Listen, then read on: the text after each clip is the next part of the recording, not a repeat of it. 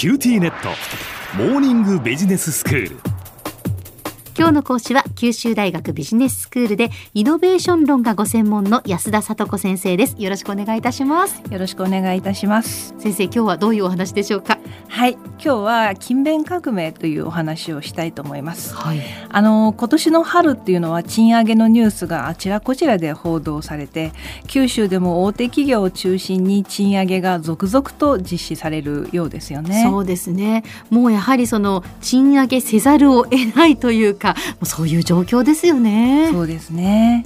中小企業にもこうした賃上げが波及していくかどうかが日本経済の今後を占う上で鍵となります、うん。しかし中小企業の経営者の方々にとっては賃上げというのは大変に重い決断ですよね。私の実家も小さな自営業をやっておりまして従業員さんやお給料ですとかボーナスを払うのに両親がとても苦労しているのを見て育ちましたので、うん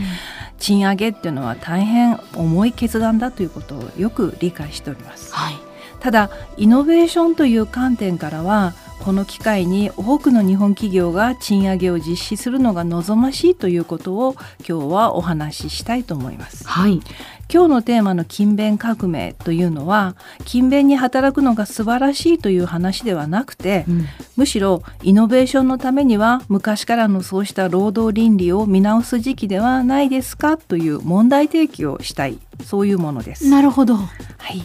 あの勤勉革命というのは経済学者で歴史人口学の研究者でもある早見明先生が発見した江戸時代の歴史的現象です。一言で言うと家族全員一丸となって額に汗して長時間働くことで富を得るということです。うんなんとなくこう日本人の DNA に組み込まれたそんな行動様式のような感じがしません？しますね。はい。ええ。でも実際にはそうではないらしいんですね。江戸時代以前つまり室町戦国時代までの日本ではまあどんなに一生懸命働いても農民の暮らしっていうのは楽にはならなかったようですし貧しさのために結婚できない人々もたくさんいたようなんです。勤勉に働いても生活は楽になりませんし、かえって体力を消耗するだけですので江戸時代より前の日本人というのは私たちが現在イメージする意味での勤勉ではどうもなかったようです。まあ、これが大きく変わったのが江戸時代です。うん家族総出で額に汗をして長時間働くという勤勉革命が江戸時代の農村で起こって農民の生活は楽になって平均寿命も伸びて結婚できる人の数も増えたようです。うん。さらにこの勤勉に働くという労働倫理が江戸時代の都市部へも普及していってそれがまあ現代の勤勉な日本人というイメージの元となりました。うんちょっと難しい経済学の言葉を使うと労働集約的な生産で余剰余りですね、うん。その余剰が生まれてその余剰の多くを農民が獲得したと説明することができます。うん。ではなぜ江戸時代になって勤勉に働くと農民が富を得るという現象が生まれたのでしょうか。第一のポイントは城下町です。城下町ではさまざまなものが売り買いされました。はいこれは農民の立場からすると身近なところにマーケットができた。うん自分の作物を買いたいという消費者と出会う場ができたということになります、う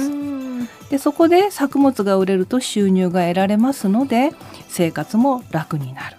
これが勤勉革命が起こった第一のポイントです。はい。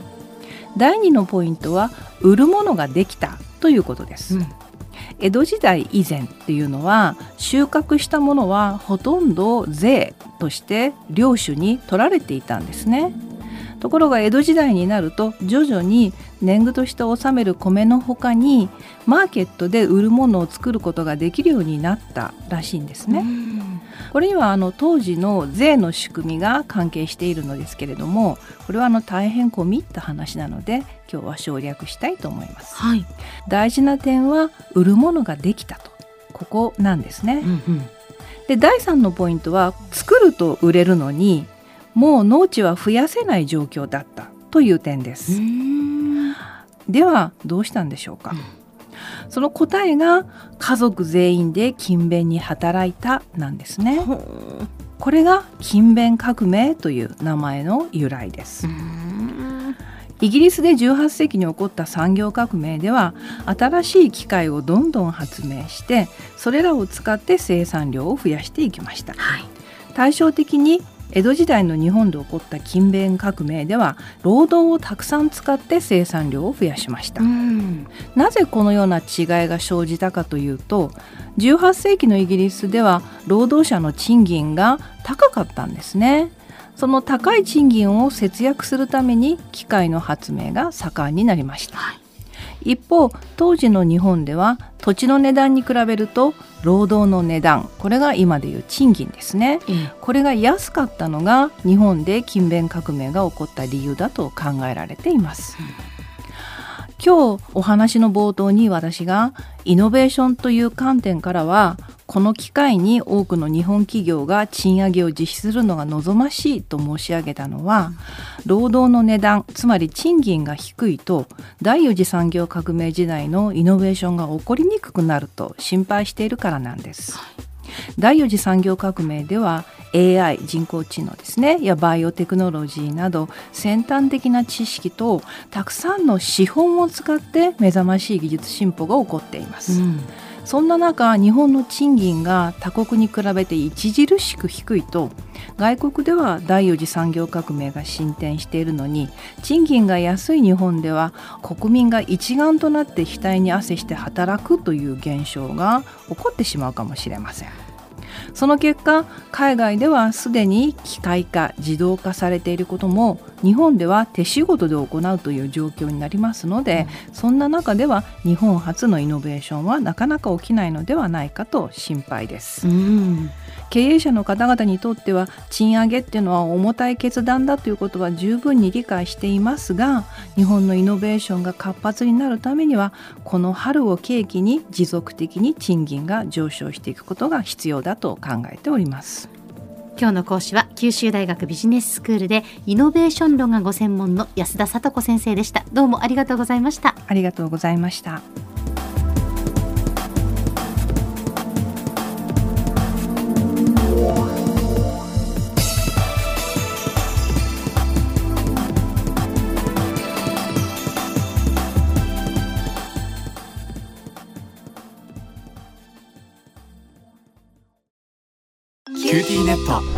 お乗り換えのご案内です。